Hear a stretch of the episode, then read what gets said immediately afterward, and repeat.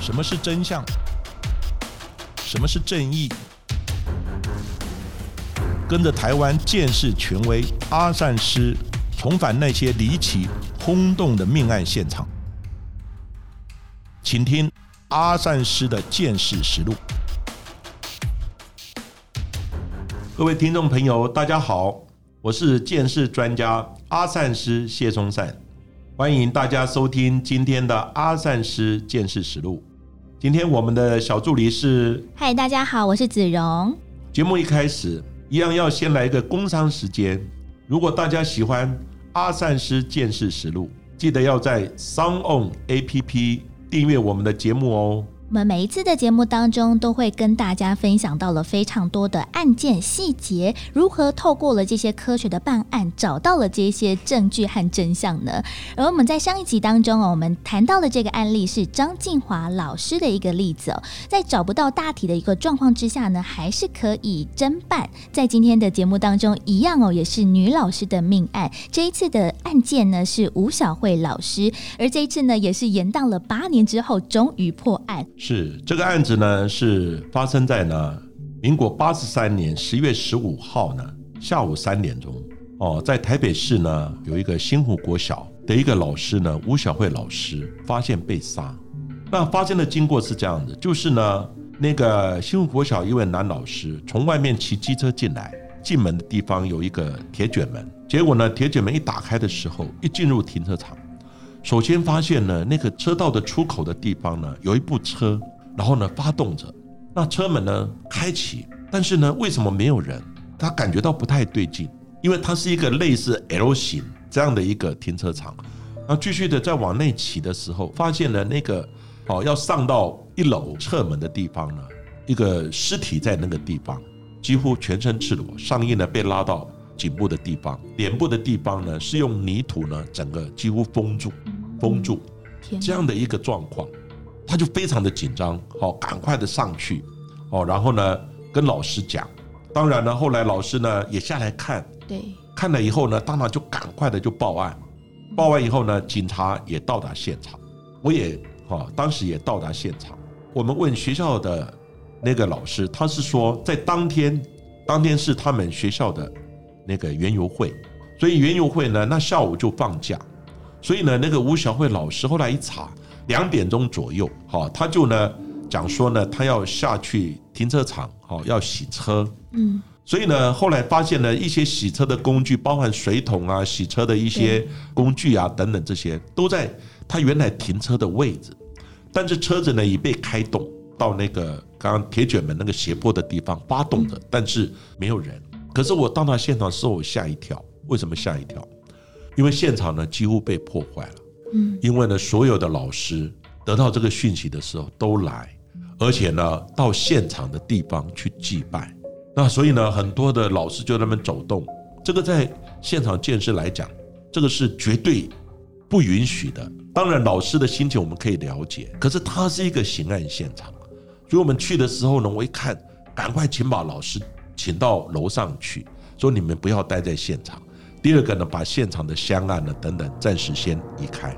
可是发现现场都已经踩的蛮严重了，破坏非常严重。这第一点。第二点呢，吴小伟老师呢，我去的时候发现他上面已经盖了一块白布。后来我就问说，那个白布怎么来？学校老师说，有同事哈，学校的一些同事要去祭拜，看到全身。这样赤裸，大家心不忍，所以呢，就到学校的值日室拿了一个床单。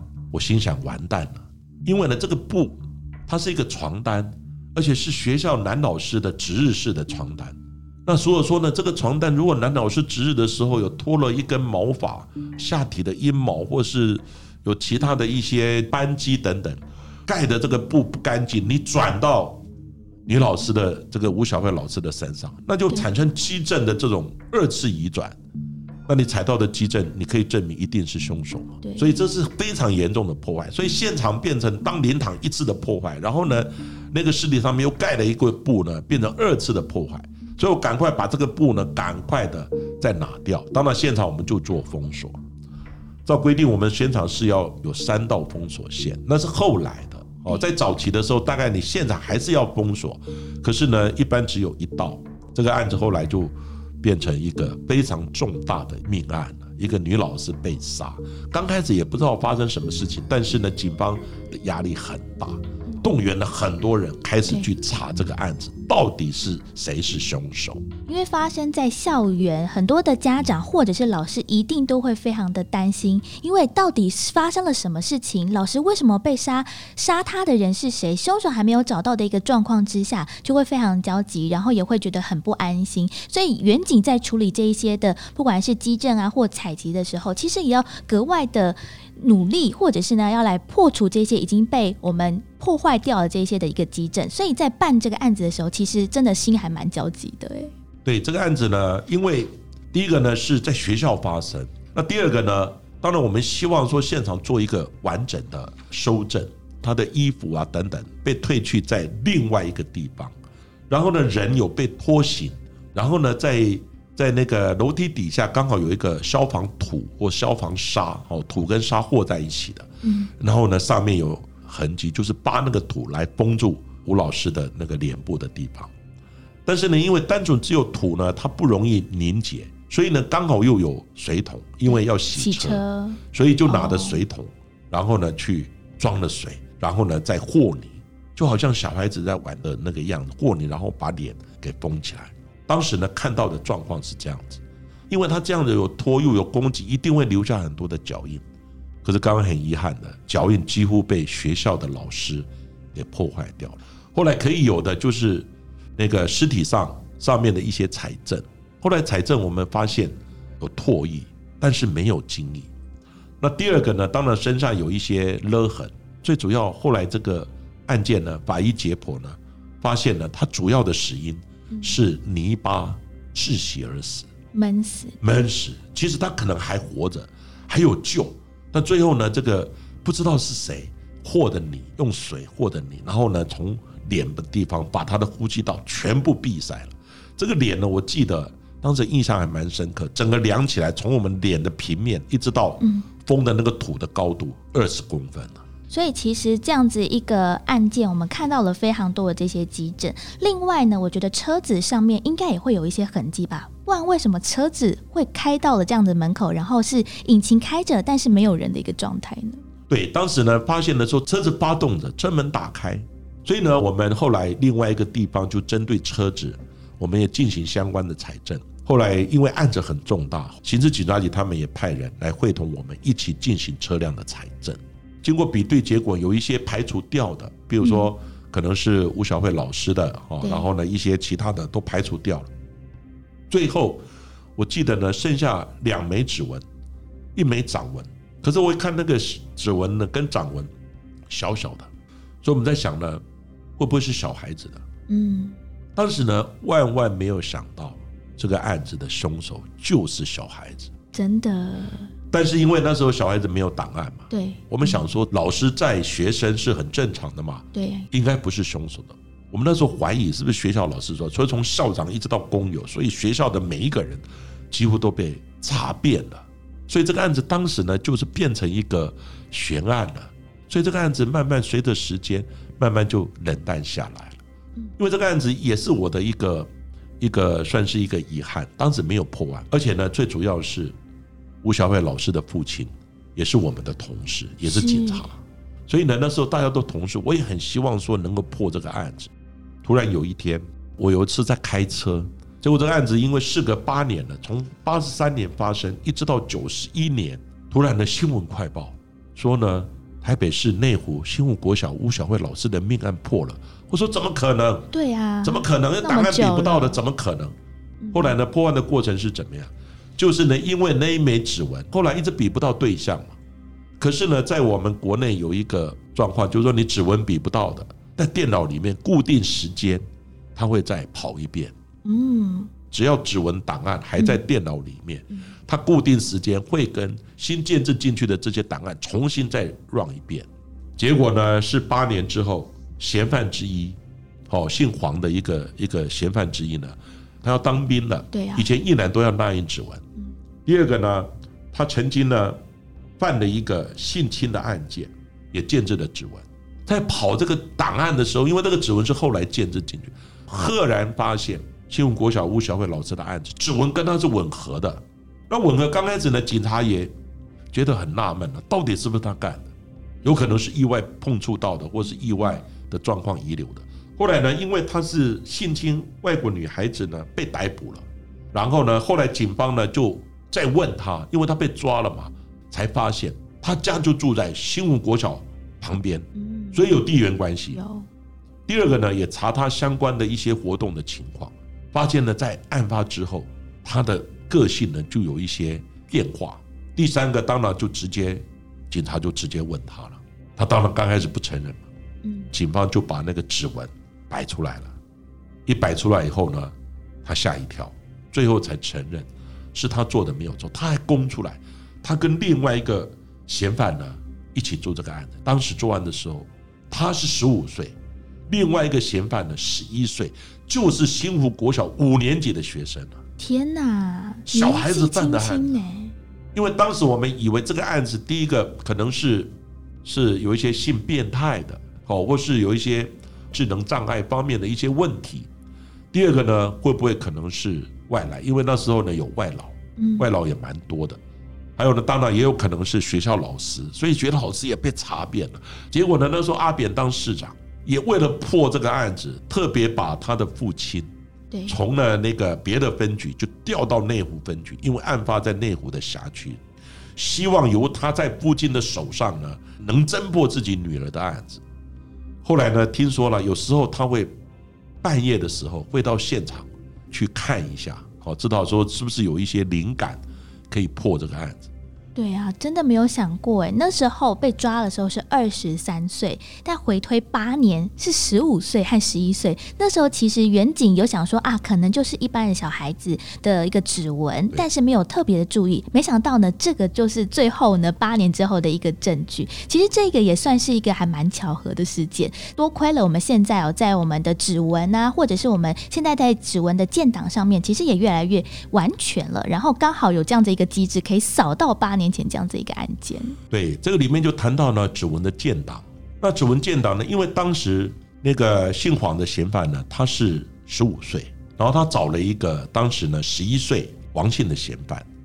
当时作案的时候，他们先在家里面，因为两个好奇嘛，嗯，就看了看了一些不该看的，像 A 片啊等等，就看了以后就一股冲动。然后呢，因为学校办园游会嘛，他们到学校晃晃晃的，晃到地下停车场，然后呢就想要非礼那个吴老师。当然，吴老师一定抵抗嘛，对啊，所以抵抗他就跟他呃，就是有勒紧啊等等，大概有这样的一个过程一个动作。可是他们不知道怎么样性侵，所以他们有猥亵的方式，所以我们有找到有唾液。可是呢，后来呢勒了太久了以后，发现那个吴老师不动了。那其中呢有一个嫌犯呢，他他的好像有长辈告诉他，你如果把脸封起来的话，他他就不会来找你，比较不可能破案。所以呢，他又想到说，哎，是不是？因为旁边刚好有消防土跟消防的沙，然后呢，吴老师又带一个水桶，水桶提水，然后呢就扒那个泥土和泥，因为这个案子经过解剖，解剖里面嘴巴里面都是泥土，而且塞到气管，所以表示在崩他的时候，吴老师可能有醒过来，因为他要求生，嘴巴想要张开，但是泥土又被塞进去，所以最后是被泥巴活活的闷死。那这个案子当然就提到刚刚小孩子，因为后来他们想要逃离现场，对，后来就把吴小慧老师的车子就开动了，因为未成年嘛，他不太会开车，开了以后呢，开到那个坡道的地方，他又不知道怎么打开那个铁卷门，所以呢，他可能也太慌张了，所以呢，一拍到那个地方，可能可能开车技术也不是很好，就停在那个坡道的地方。可是呢，在那个过程之中，他就有触摸到一个抽取式的卫生纸，还有那个窗户上面，所以呢，就留下了指纹跟那个掌纹。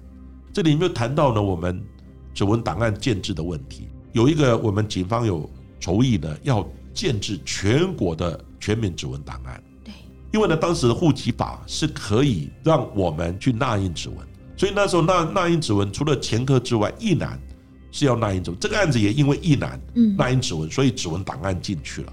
那我们的那个身份证呢，在旧的身份证，就我们现在呢，因为新的身份证已经在要在建制了。对，那旧的身份证当时要换的时候，又想要建制全国的全民指纹档案。那档案呢，当然我们是为了呃社会的安全，或者说有时候为了身份的辨别，甚至有时候为了破案。对。可是呢，当时有人就反对，为什么反对？他说指纹是我的，那你怎么可以把它变成国家的档案？万一呢，这个以后用国家的资源，哦，然后呢，人权被侵害了。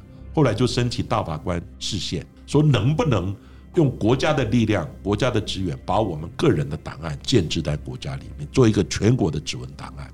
后来大法官视线认为说不可以，这个指纹档案才很卡。所以呢，其实建制全国指纹档案，其实我个人的看法了，正面来讲就是给你警惕嘛，你不要犯案了。对。啊，第二个其实以后如果万一呢有一些入岛，甚至于无名尸，就可以找到人嘛。因为你有全国的档案嘛，你入岛无名尸就可以找到人嘛，所以这个有正面跟负面的看法。当然，歹徒也认为说我作案了，很快你会找到我，是相对的。可是如果有这种迷失的、走失的，或是入岛的，甚至于无名尸，也很快可以找到人。所以这个只是不同的看法。所以现在的指纹档案基本上照规定只能有前科者，而且作案者还规定你是被抓来的，我自己投案的还不能见。是哦。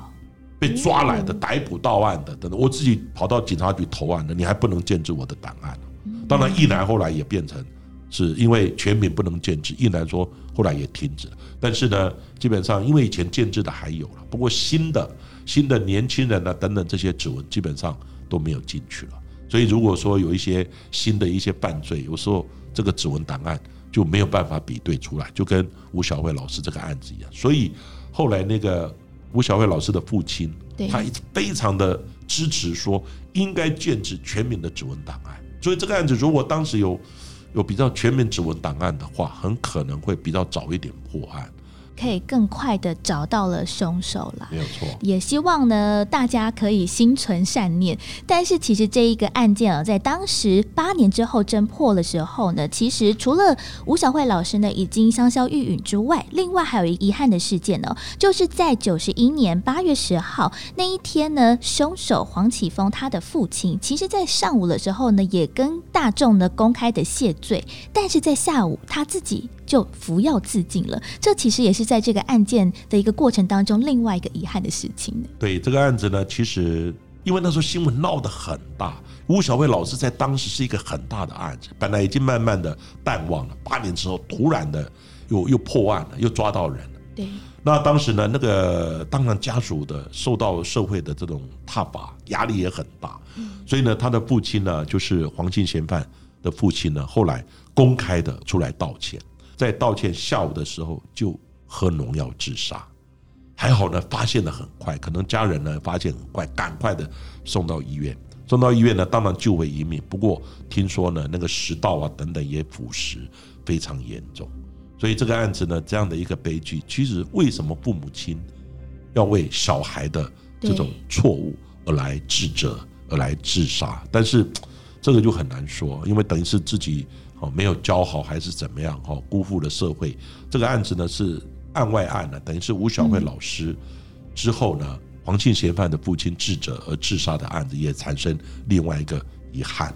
那在吴小慧老师呢这个案子，其实另外一个也是灵异啊，比较难以解释的，就是说呢，在破案之前，因为吴小慧老师的父亲哈，他已经高升到移民署，哈，结果听说要破案的前几天。因为他非常思念他的女儿，他把他的女儿的相片就挂在墙上。突然呢，那个在破案的前几天，那个照片砰，突然自己掉下来，哇，破了，破了，就是要破了。没有地震，没有怎么，突然自己就掉下来。其实冥冥中都有注定。对，法网恢恢，疏而不漏啊！在我们今天的节目当中，跟大家回顾的是新湖国小吴小慧老师的这个案子。没想到呢，这个案件呢，在延宕了八年之后呢，终于真相大白。虽然说呢，还是一个蛮伤心的故事，不过呢，还是再度的提醒大家，真的坏事不能做。而且呢，吴小慧的父亲呢，吴正吉，他也是警察，算是大家非常熟识哈，因为都在台北市，还亲手呢侦办过自己。女儿的案子，因为后来就派被派到内务分局来，想要破这个案子。现在想起来还觉得非常的不忍心哈。那今天的呢阿善师的见识实录，我们就讲到这里。谢谢各位今天的收听，下一集也请大家要继续的听下去哦。